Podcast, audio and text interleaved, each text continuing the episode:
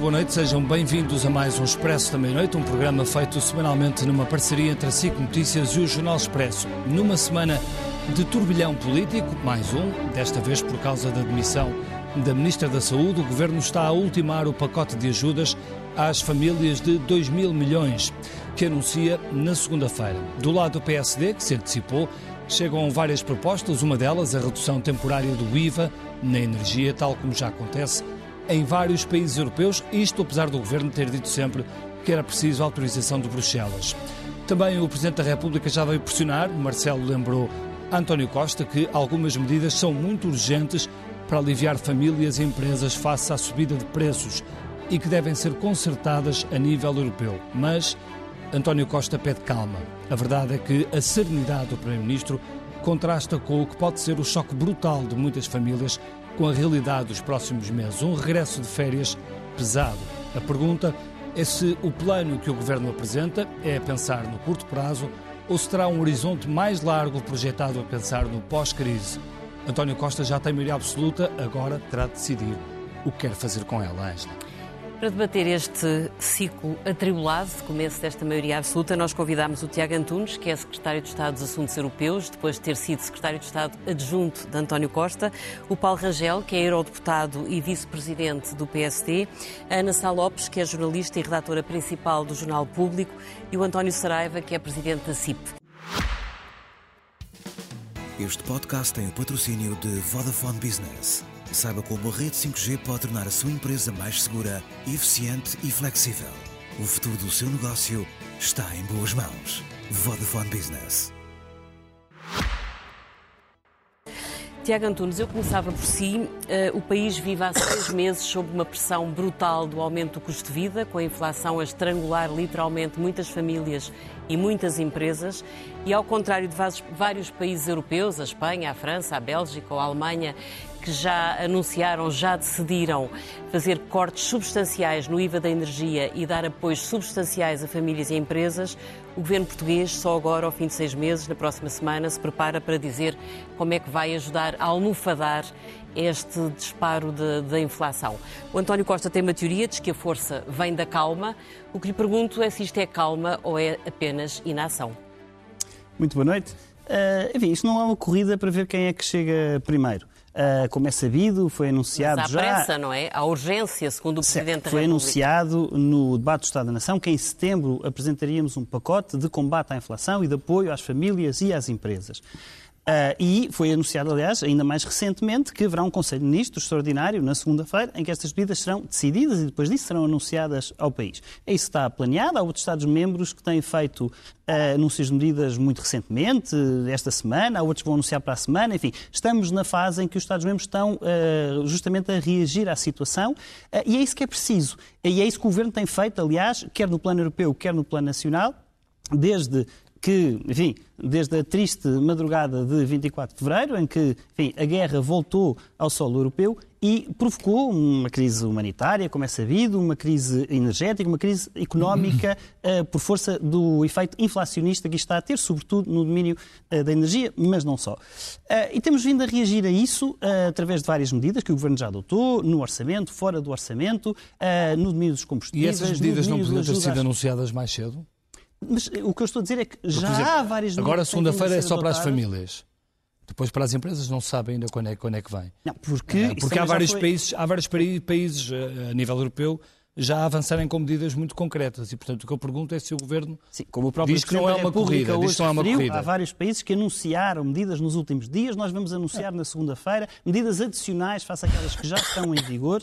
Uh, e temos vindo a reagir. Uh, aliás, há algumas semanas, perante um anúncio um pouco inopinado de algumas empresas de energia de que ia haver um aumento absolutamente uh, extraordinário nos preços do gás, foi antecipado que haverá a possibilidade de os consumidores domésticos de gás migrarem para a tarifa uhum. regulada, que está blindada relativamente a esses aumentos. E, portanto, na segunda-feira há novas medidas. Eu não venho aqui uhum. antecipar as medidas que o Governo adotará na segunda-feira, mas, como digo, isto não é uma corrida para ver quem é que chega primeiro. De qualquer é forma, um problema Tiago muito importante. Como o próprio Primeiro-Ministro disse em Moçambique, a inflação é das medidas mais difíceis, é das situações económicas mais difíceis de combater. Uhum. Temos um problema grave na Europa. A Europa tem vindo a reagir no plano energético, com o plano Repower EU, onde nós temos participado ativamente. E, aliás, esta semana, a Presidente da Comissão Europeia anunciou que está pronta, finalmente, a adotar aquilo que nós temos vindo a pedir há muito tempo, juntamente com uhum. outros Estados-membros, de medidas de reforma dos mercados de energia, designadamente a formação de preços no mercado de energia, algo que conseguimos com sucesso antecipar através do mecanismo ibérico, juntamente com Espanha, mas agora haverá uma reforma mais global, quer no plano emergencial, quer no plano estrutural, justamente de reforma da formação de preços no mercado de energia, para evitar por exemplo, que os preços da eletricidade sejam contaminados pela subida do preço do gás nos mercados internacionais. E, portanto, o Governo uh, tem vindo, uh, no plano europeu, concertadamente, como aliás também uh, Muito o concertadamente. O governo português decidiu esperar por Bruxelas. Agora, o PST anunciou hoje um pacote de medidas, está na oposição. Se fosse governo, diz que uh, defenderia a redução da taxa do IVA sobre a energia para 6%. Concorda com esta medida? Eu não vou antecipar nem o que consta, nem o que não, não consta Não, não peço que antecipe, plano... peço que comente certo, o pacote que o PSD apresentou hoje. Uh, o que eu lhe posso dizer é que, por exemplo, no, no gás, a medida de transição para a tarifa regulada é muito mais eficaz do que isso.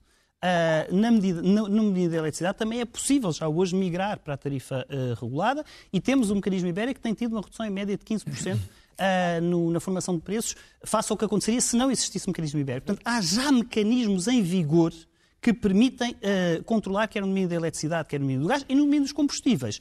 Tivemos uma descida muito significativa do ISP para igualar aquilo que seria uma descida do IVA, uma vez que não é possível aí nos combustíveis descer o IVA. Portanto, igualámos essa medida através do ISP e congelámos o aumento da taxa de carbono. Portanto, em qualquer um dos segmentos, temos tido medidas uh, que estão justamente a evitar o pior no reflexo sobre as famílias. Deixa-me abrir o debate e, e, perguntar aqui ao Paulo Rangel. Uh, ouvimos o Governo várias vezes dizer que uh, para mexer no, no, no IVA da, da, da, energia tinha que ter o, o apoio de Bruxelas, mas entretanto há vários países dos combustíveis, desculpe, tinha que ter o apoio de Bruxelas, uh, ou o ok de Bruxelas, mas vários países já, já fizeram esse anúncio. O que lhe pergunto é se o Governo está, está a andar uh, demasiado devagar. Não, claramente, enfim, em primeiro lugar, muito boa noite. É evidente, enfim, o Governo, basicamente, hoje pude dizer isso até na Universidade de Verão, pôs o país em lista de espera. Basicamente é isso, não é? Portanto, enquanto que os outros países, porque os países não anunciaram, já tomaram muitas medidas, muitas delas em junho, algumas no final de maio, junho, julho, é, e, perante uma situação que toda a gente já sabia uh, uh, onde nos iria conduzir. E, portanto, a inflação, que era um fenómeno estrutural, é uma coisa que, aliás, foi.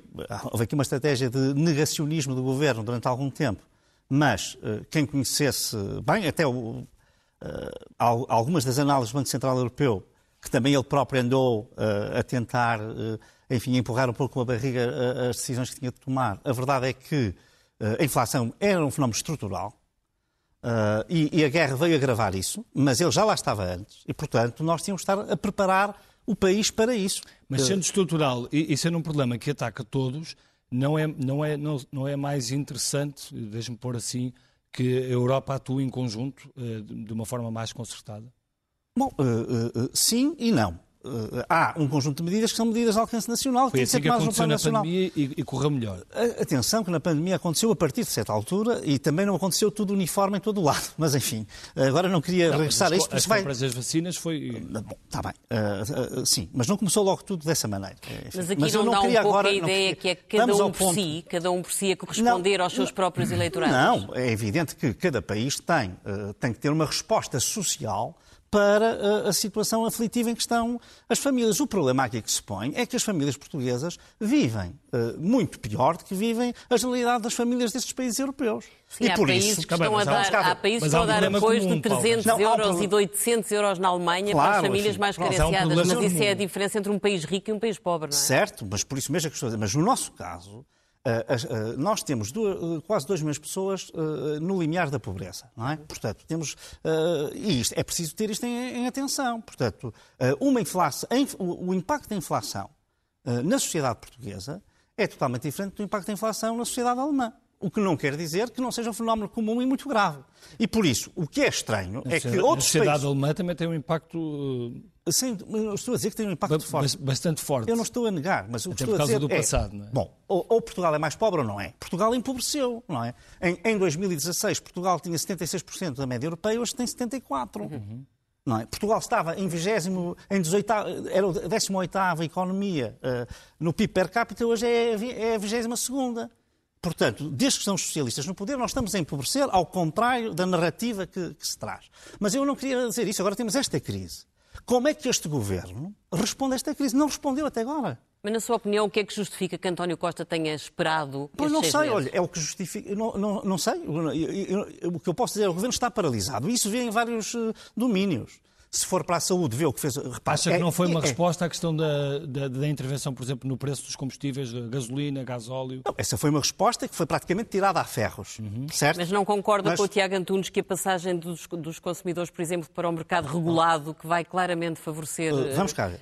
Eu estou, o custo das famílias? Eu estou de acordo que a passagem para o mercado regulado é uma resposta, e é uma resposta com eficácia, mas no curto prazo.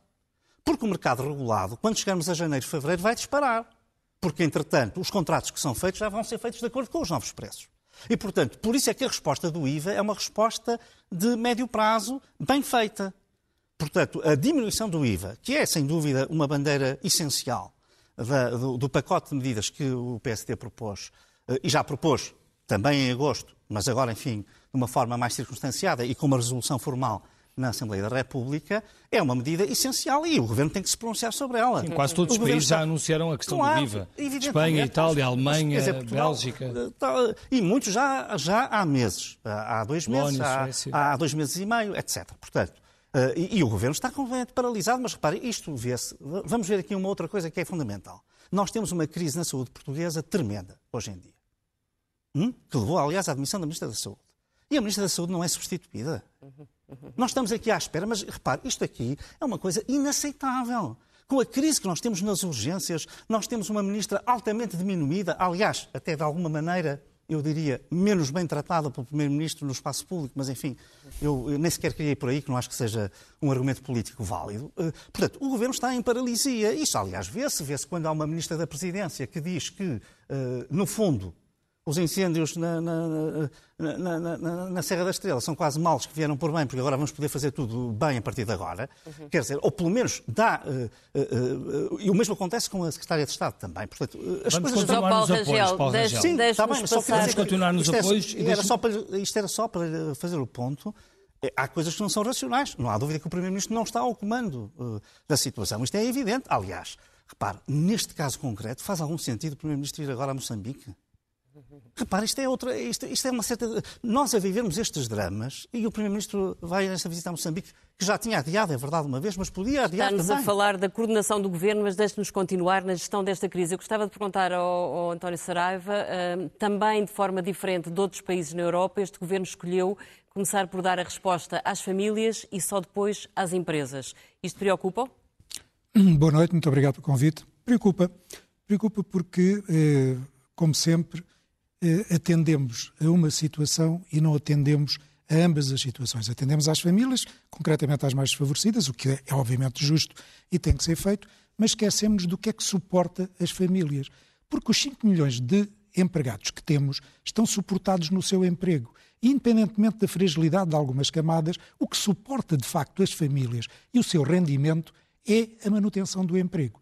E darmos 50, 60, 70 euros, o valor que vier a ser definido, e segunda-feira saberemos quais o conjunto de medidas que o Governo vier a dar, é obviamente uma ajuda. Mas se esses trabalhadores perderem os 500, 800, 900 euros que têm, porque as suas empresas fecham a atividade, deixam de poder suportar, estamos a tratar do telhado e a remendar algumas telhas, mas estamos a deixar que as fundações vão ao fundo. Pegando na imagem que o Tiago dizia de isto não é uma corrida de 100 metros, é uma corrida de fundo, mas eu caricaturo com a linguagem de- de- da- do ciclismo. Eh, É que daqui a bocado estamos a precisar educar vassoura, porque eh, as empresas, os ciclistas, nesta analogia, estão a ficar pelo caminho. Ainda não se detectou, mas recordo-vos que o gás natural, do qual hoje estamos a gerar energia elétrica, porque lamentavelmente, sendo certo que temos que perseguir as energias alternativas, mas elas representam 40% do nosso consumo, da geração da nossa energia. Os outros 60% têm que ser outros meios. Enquanto a indústria já reduziu 22% de consumo de gás natural, por eficiências que vai procurando, eh, o país consumiu mais 49% o preço atual. Por isso estamos a gastar mais dinheiro para produzir seca, energia. É? Oh, oh, é evidente que tem a ver com a seca, com a falta de água, tem a ver com a falta de vento, não temos, mas mesmo assim, como sabe, o conjunto das energias alternativas, eh, se tudo estivesse a funcionar bem, não representariam 50% da nossa da geração fala, mas de quando energia. fala do carro Por isso temos que vassoura- ter sempre outras António possibilidades. Saraiva, mas quando fala do carro vassoura, eh, eh, tem alguns números concretos de empresas que estão a ficar para trás? As empresas até agora têm resistido, muito honestamente, eu conhecendo algumas delas, nem sei como.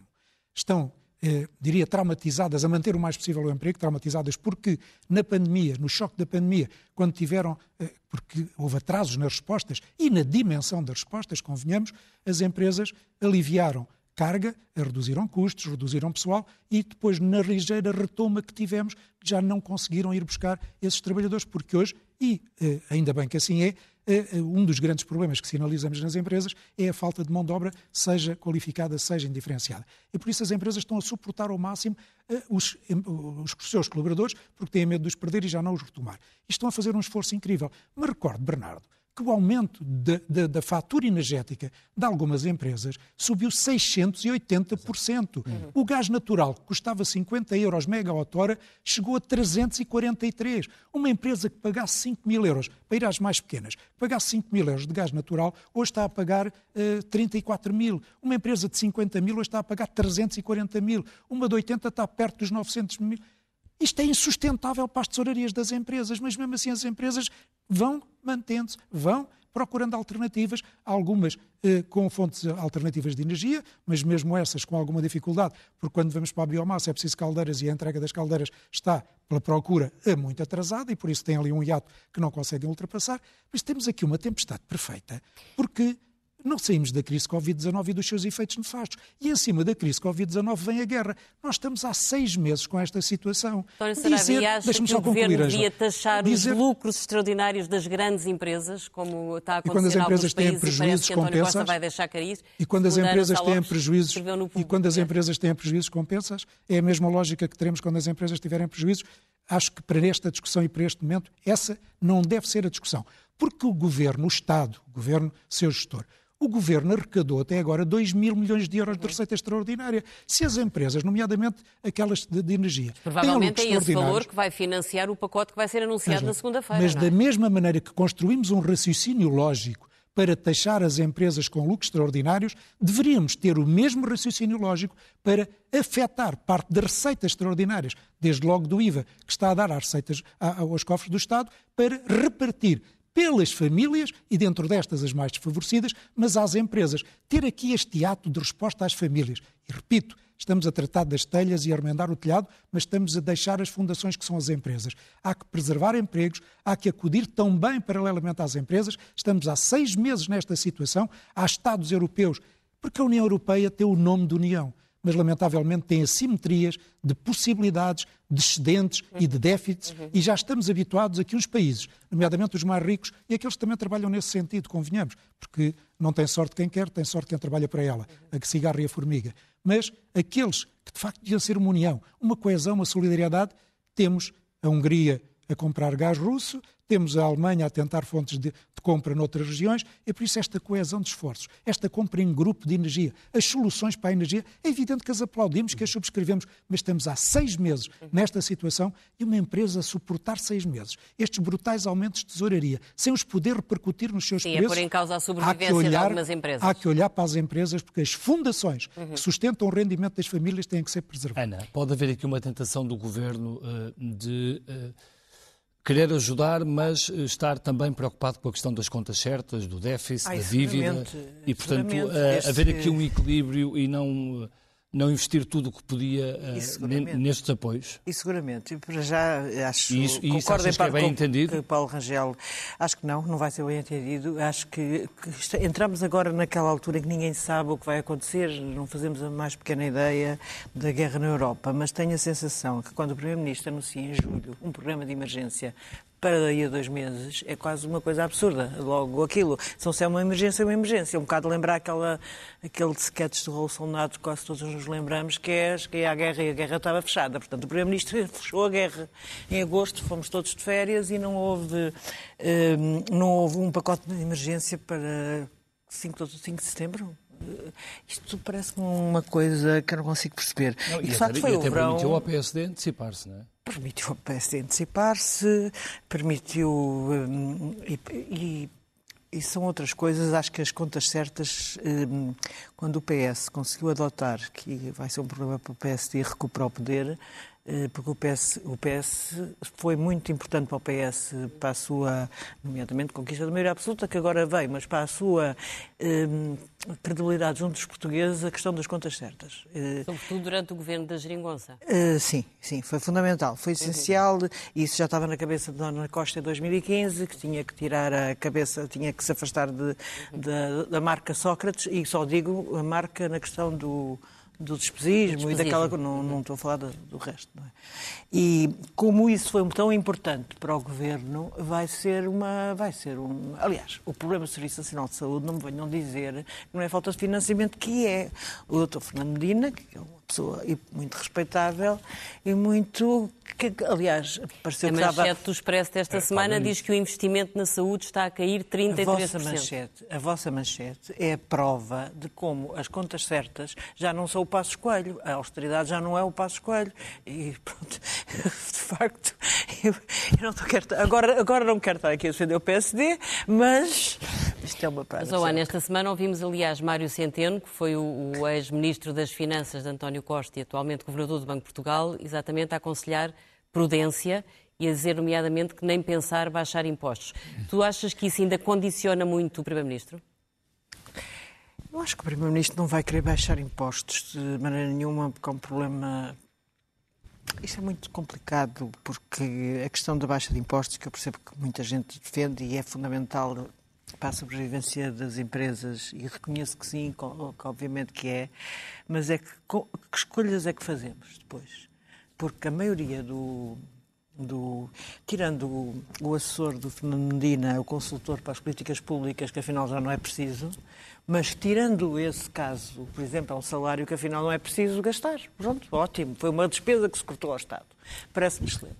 Agora, o que é que, onde é que se vai cortar mais? Eh, É que isso é uma questão que se vamos é cortar no Serviço Nacional de Saúde, baixar impostos, vamos- vai- Exatamente, vamos cortar na educação pública, sendo que a maior, a maior parte que eu saiba dos salários vem do, dos- do- da despesa, vem dos salários da, da função pública e basicamente é Serviço Nacional de Saúde e Educação.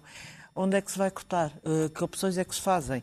Eh, Eu, eu concordo em que se muitos desses salários, como do, do futuro, ex-futuro consultor eh, para as políticas públicas, sejam eliminados e com certeza haverá as chamadas que a direita gosta muito de usar, gorduras do Estado e não sei o quê. Haverá, não estou a dizer que o Estado esteja todo perfeito, mas, mas eu, vendo o Serviço Nacional da Saúde, acho que de facto vai ser muito complicada essa ginástica orçamental. Tiago, o Paulo Rangel falava aqui no estamos a empobrecer, eh, o governo em paralisia, o António Saraiva apresentava aqui um número impressionante, 680% de aumento na energia para alguns empresários. Eh, como é que é possível o governo dizer que não há um atraso nesta, neste anúncio de, de medidas?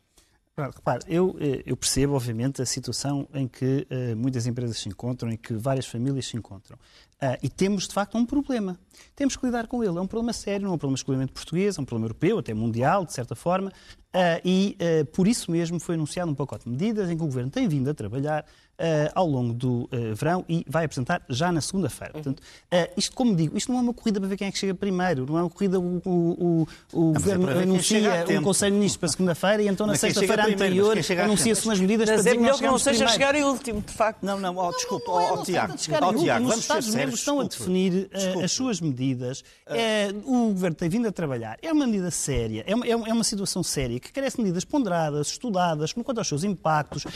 e, portanto, isto não se trata de fazer soundbites Oh, e de Tiago, deixe-me fazer-lhe a pergunta que fiz à Ana. As declarações do Governador do Banco de Portugal são seguramente ouvidas com muita atenção no Governo. É porque, assim, o Presidente da República pede urgência. O Primeiro-Ministro aconselha calma e o Governador do Banco de Portugal pede prudência. Portanto, isto parece um país um bocado esquizofrénico. Quem é que pesa mais? É a prudência de Mário Centeno?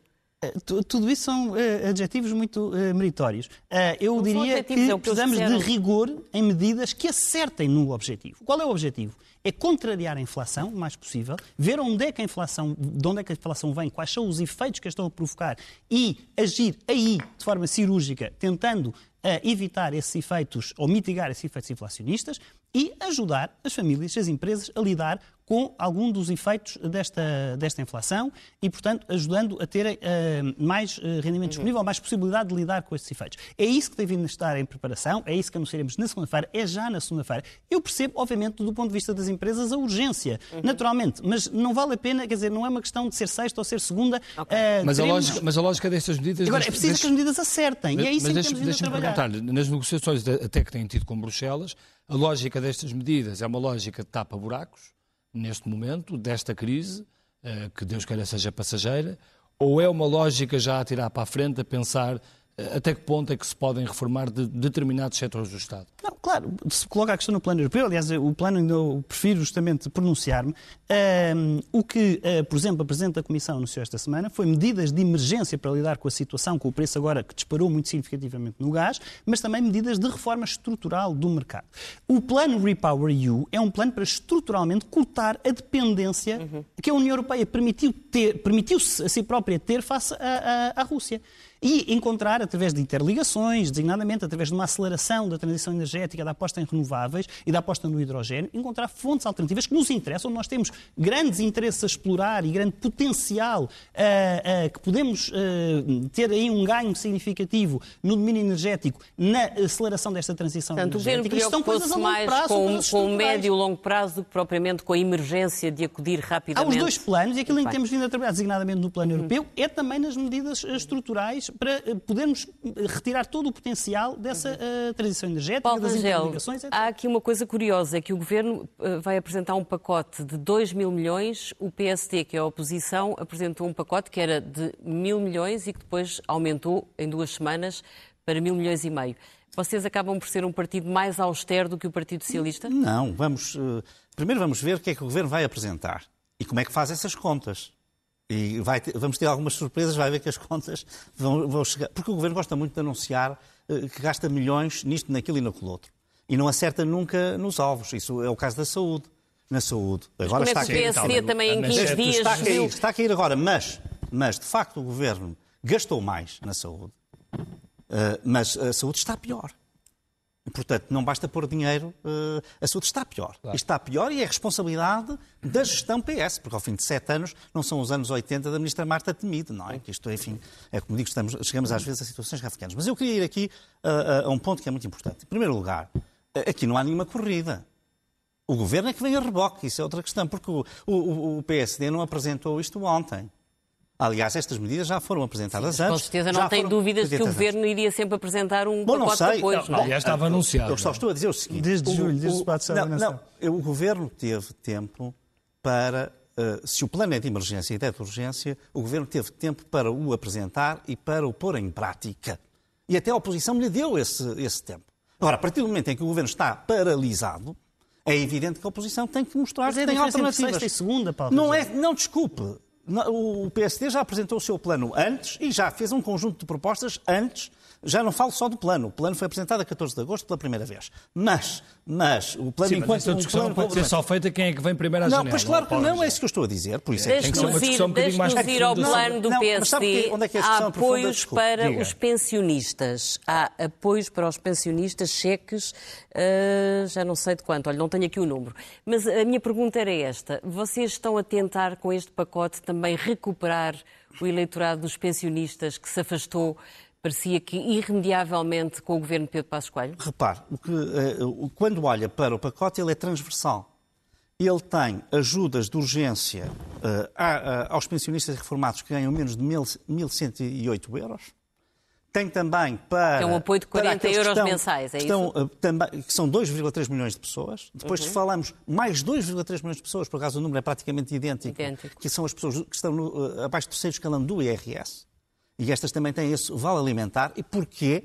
Eu vi até alguma caricatura a propósito disso, feita, enfim, por uns dirigentes novos do PS que aparecem agora, uh, uh, porque justamente nos bens alimentares a inflação está nos 15% quando depois é 9 e até se for a inflação subjacente é 6,5. Olha, mas foi e, muito portanto, criticada a vossa desculpe, medida do cheque alimentar. Há, aliás, quem considera que é uma coisa que parece caridadezinha. Não, não é. Porquê, porquê que em vez de um cheque alimentar não é dado um apoio que cada o família governo- decide se quer gastar em alimentos ou em Oh, comprar eu po- sapatos para os posso dizer, filhos? Ou um dizer, livro, por posso- exemplo? Eu posso. uh, Eu tinha acabado de explicar isso, mas, mas, mas volto a explicar. Primeiro, o governo, ele próprio, fez vales alime- uh, uh, teve vales alimentares agora. Não é um vale alimentar. Sim, teve, desculpa. Uma ajuda É- à é subida do, de- do, do preço do cabaz alimentar, mas- bom, às pronto, famílias está a ver, está a ver, pronto. É, estamos aqui. Não é a mesma primeira coisa que o vale alimento. Uh, Agora, a segunda coisa São é. food Foi stamps. de quê? 20 euros? Na ajuda. Não, não, 60 euros já por 60 duas Há uma vezes. coisa- Portanto, 120 euros. Há uma coisa que 120 pode. Vamos cá ver. Oh, oh, 60 para 3 meses. oh, Sim, e depois outros 60. Portanto, 20 por mês. Pois, mas 20 é euros sim, por mês, sim, então mas é é que agora são dizer. 40 por mês e são para, para muito mais gente, é para o dobro das pessoas que eram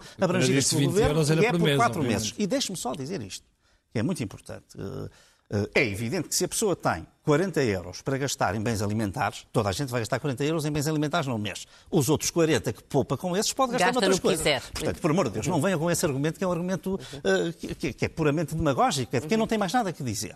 Mas depois há uma coisa muito importante, que é uh, uh, justamente mexer no IRS do quarto, quinto e sexto escalão das pessoas que ganham até 2.500 euros. Porque esta, como, aqui, como afeta as empresas, também afeta a classe média, não afeta só as classes mais vulneráveis. Oh, Rangel, mas diga que também coisa. estão sob grande pressão. Mas acha que seria mais interessante este pacote do governo ah, ter medidas de entrega de, de dinheiro quase direto a- a- aos portugueses, como acontece em alguns países, que é muito mais fácil do que Que é- ter processos muito complexos ah, Não, aqui que os nós- portugueses às vezes não percebem bem, não conseguem chegar ao Mas, desconto. não, mas, não, mas aqui, repare, aqui, no, na, na, pelo menos na proposta do PSD, que, que até agora é o único que tem propostas, ah, ah, na proposta do PSD, nós temos o apoio direto que é feito através desses vales alimentares, temos uma diminuição dos impostos feita através de uma mudança das taxas de, de- de retenção na fonte Do que IRS, depois- do IRS E a baixa do IVA da energia. a baixa do IVA da energia, Ok. portanto, temos soluções diferentes. Uhum.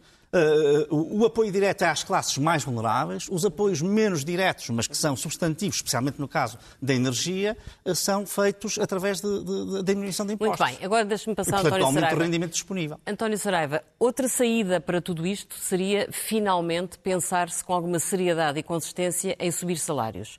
O Primeiro-Ministro tem colocado isso no topo da sua agenda e, portanto, a CIP, estando sentada na concertação social, tem aqui um papel importantíssimo e um estatuto privilegiado para eh, eh, negociar e perceber como é que se pode sair daqui.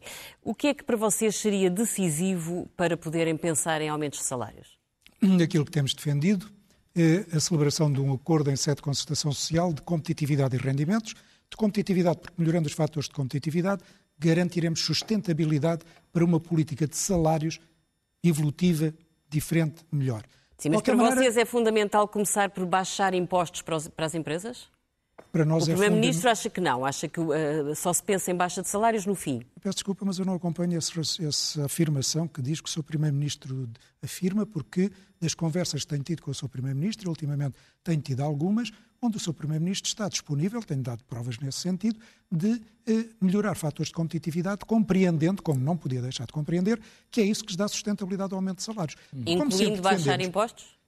incluindo ajustar alguns impostos. Ok. Porque as contas públicas são as que são, a sustentabilidade das mesmas é um objetivo que todos temos que perseguir, chega aos anos eh, e o anémico crescimento que depois eh, isso reflete eh, e o puxar para baixo.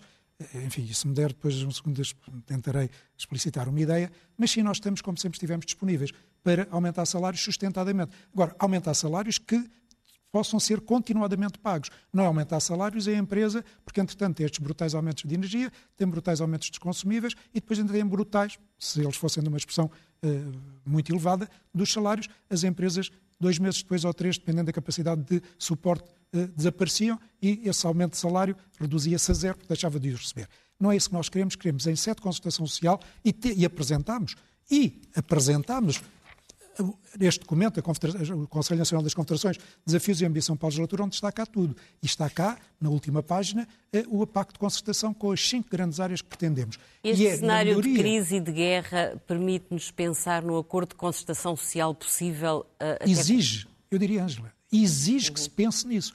Porque nós temos um problema eh, estrutural. Nós estamos aqui a discutir reações à crise. Já discutimos as reações à crise pandémica Covid-19. Já discutimos reações a dívidas soberanas. Estamos agora a discutir as reações à questão da guerra. E de crise em crise vamos discutindo aquilo que nos parece ser a melhor solução, independentemente se ela vem do PS, vem do PSD, partidos que têm estado na governação. Mas o que é facto é que o crescimento com os partidos, estes dois, no governo, nos sucessivos governos, o país não tem gerado crescimento. É um, é um anátema que nós temos, não saber gerar crescimento. É estrutural, é olhar para o país e perceber o que é que ele tem que ser feito. Eu não me importa se é o PSD que tem as boas ideias, se é o PC, se é o PS, se é o...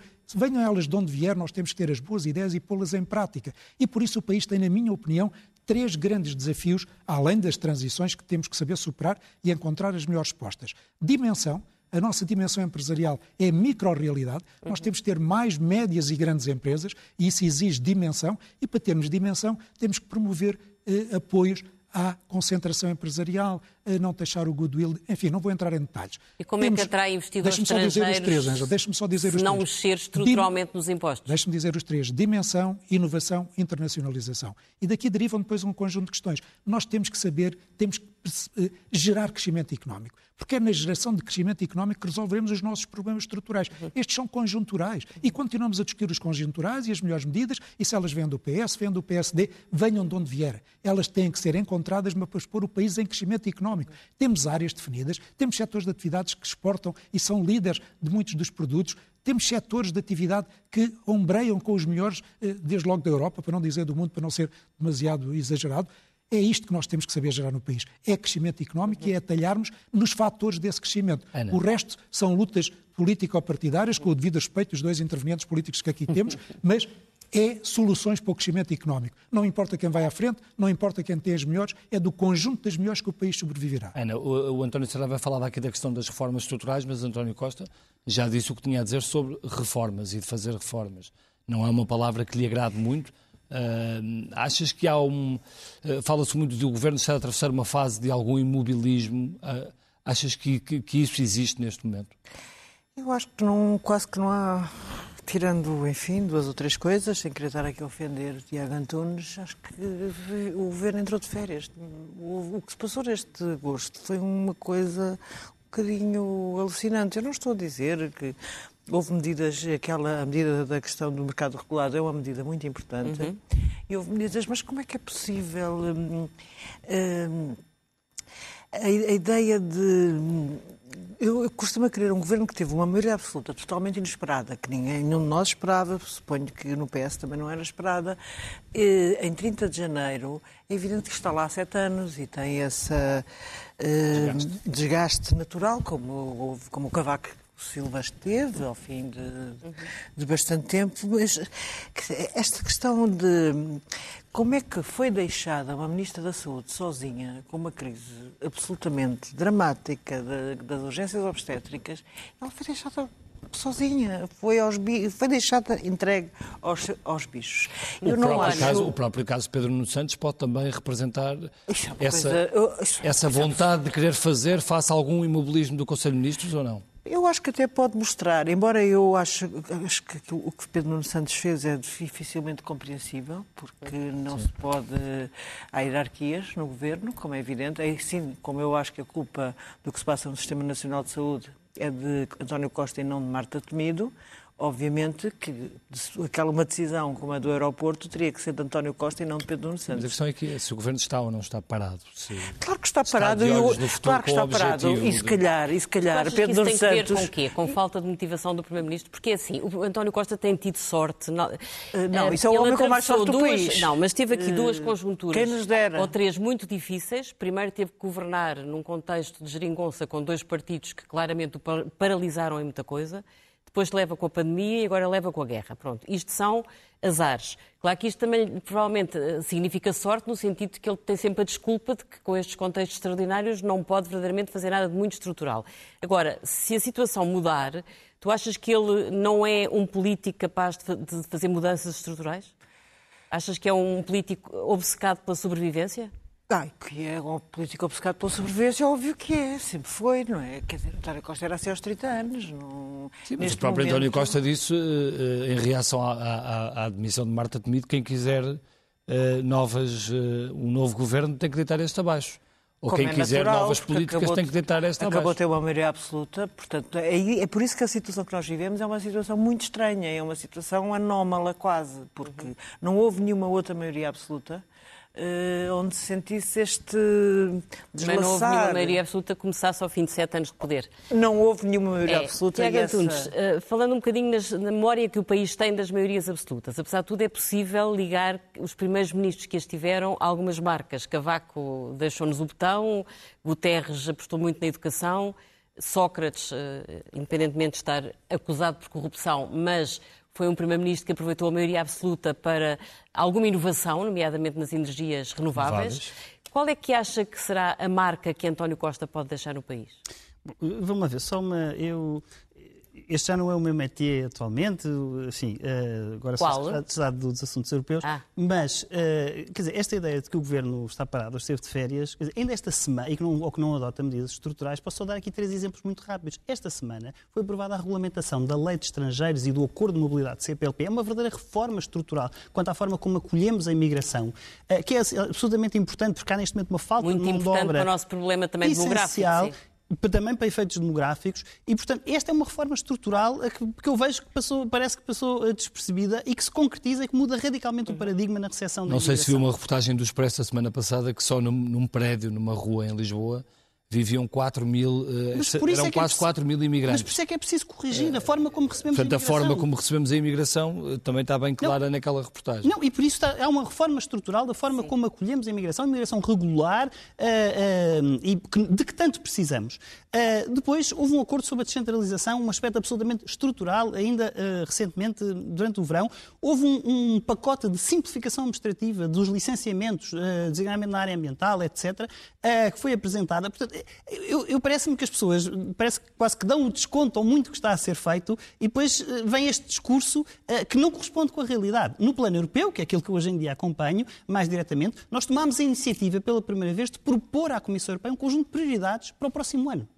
Uh, nunca, isto nunca tinha sido feito. E, portanto, identificámos as prioridades nacionais, aliás, ouvindo os parceiros sociais, ainda a concertação social, identificando o que é que nós, uh, onde é que se joga o interesse nacional do plano europeu e propondo à Comissão Europeia um conjunto de medidas importantes, designadamente na flexibilização dos prazos do PRR, designadamente nas interligações. Pois era isso que eu lhe perguntar. Um, um instrumento estrutural de resposta à crise se no plano, no plano europeu. europeu. há abertura ou não com estes, com estes apoios para... Uh pisar ligeiramente a questão do, da dívida, do déficit, eh, se há ou não há essa, essa abertura? Não se trata de pisar a dívida ou o déficit, mas há uma discussão em curso, de facto, eh, que está a iniciar-se agora uh, em relação ao regime de governação económica da União Europeia, em particular da zona euro. Designadamente, houve um, um, posicionamento do governo alemão muito importante que lançou este debate durante o verão, admitindo alguma flexibilização quanto ao ritmo de redução da, da, da dívida pública, e é um debate que vamos ter justamente agora, no, vai começar no outono, muito importante, uh, porque é, é importante retirar as, as lições das crises anteriores. Não repetir os erros da resposta europeia à crise financeira de 2008 e à crise das dívidas soberanas de 2010 e, pelo contrário, aproveitar aquilo que correu bem da resposta europeia à crise que nasceu do, da, da, pandemia.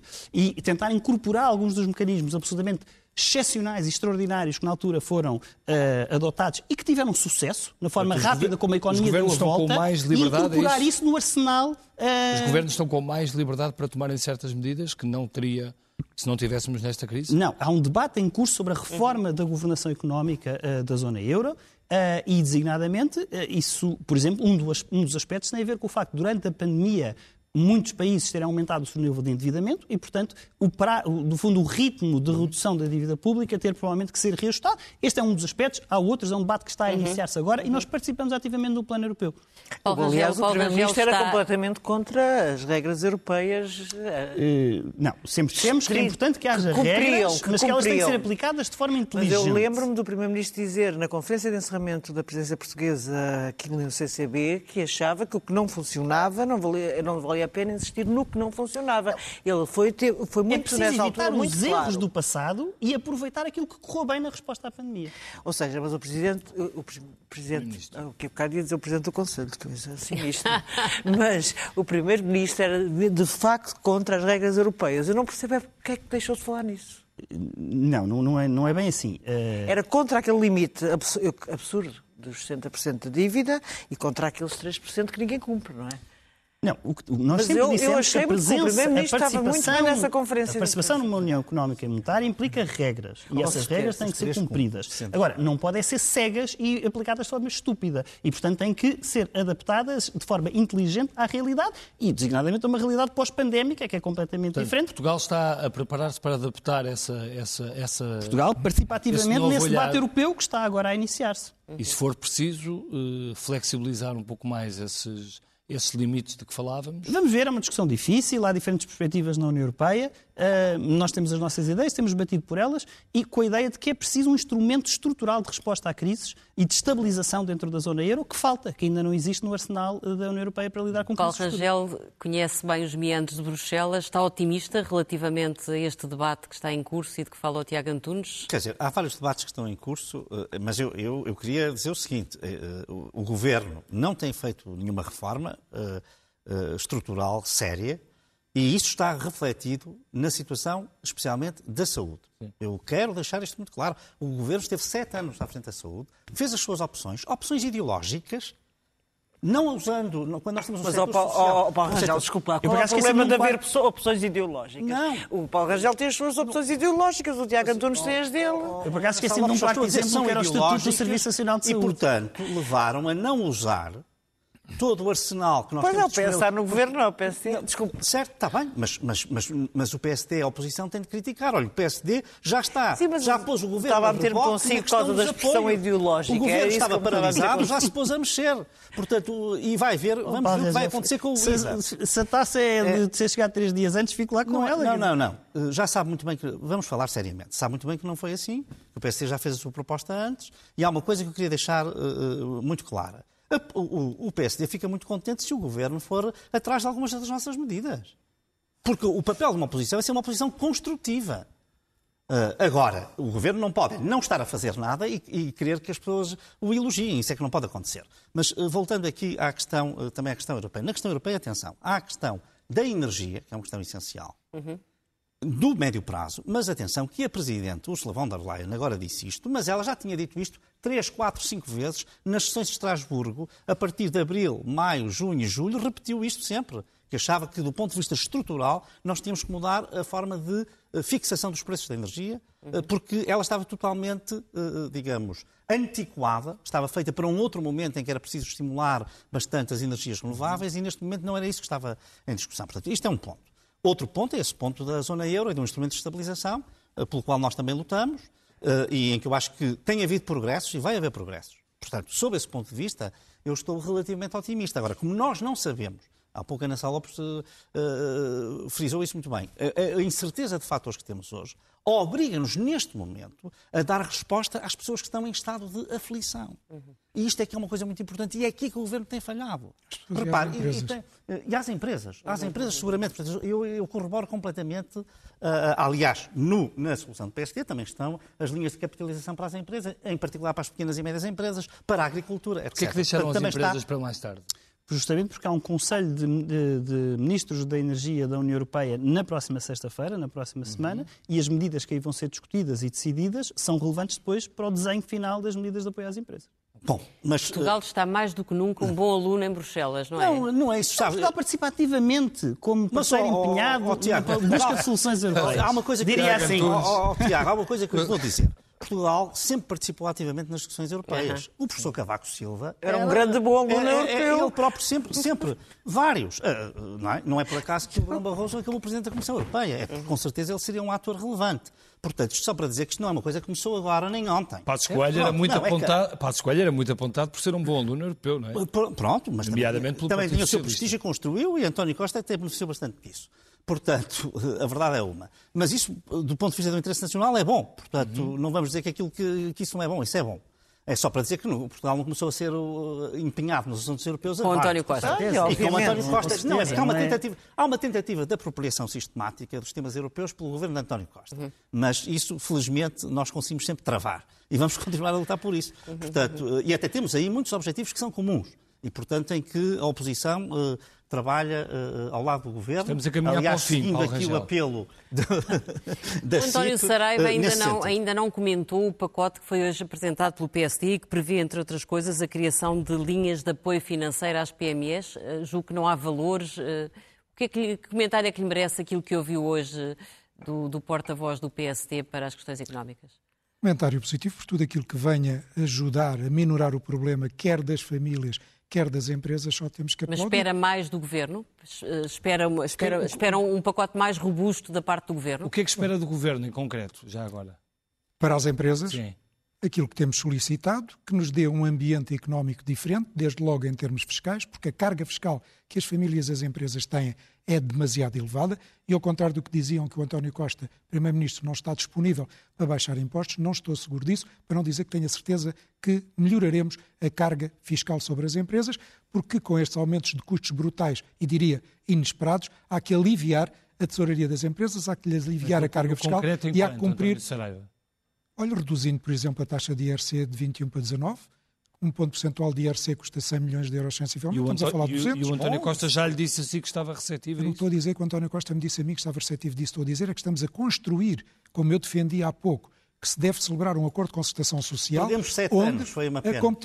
Mas, oh, oh, oh, Não, Paulo, mas, oh, não, Paulo, Não, mas António não Saraiva, perdemos- mas houve aí uma evolução, não porque eu lembro na anos, campanha eleitoral, nos debates entre também. António Costa e Rui Rio. Rui Rio propunha uma baixa do IRC e António Costa dizia que isso eh, aconteceria se houvesse condições para. Portanto, a sua convicção é que neste momento já houve uma evolução Mas eu na altura tinha e que o energia... Primeiro-Ministro está disponível para tinha o baixar o gás IRC. natural a 20 euros megawatt-hora e hoje tenho a 300. Por isso a vida muda, e Muda. as reações mudam e as interpretações eh, mudam. E é isso que temos que fazer, é adaptar aquilo que é a realidade Uhum. àquilo que, é, que têm que ser as soluções.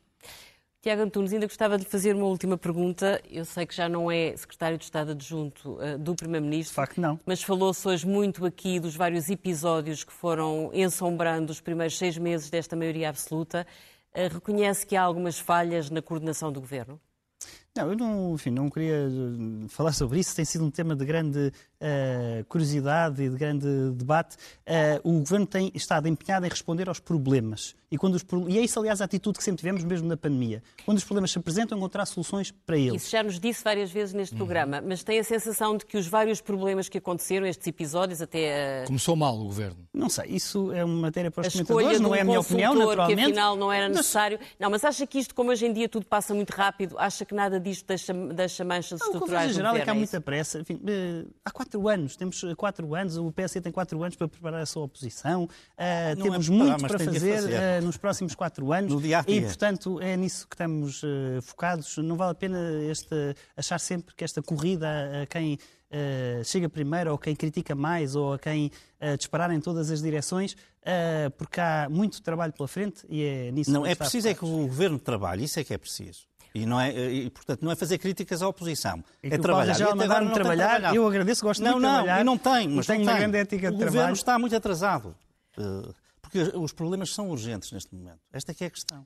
E nós, eu não vejo esse sentido, essa sensibilidade por parte do governo, não vejo essa sensibilidade. Vejo uma grande insensibilidade. E, e nessas descoordenações também está uma grande insensibilidade.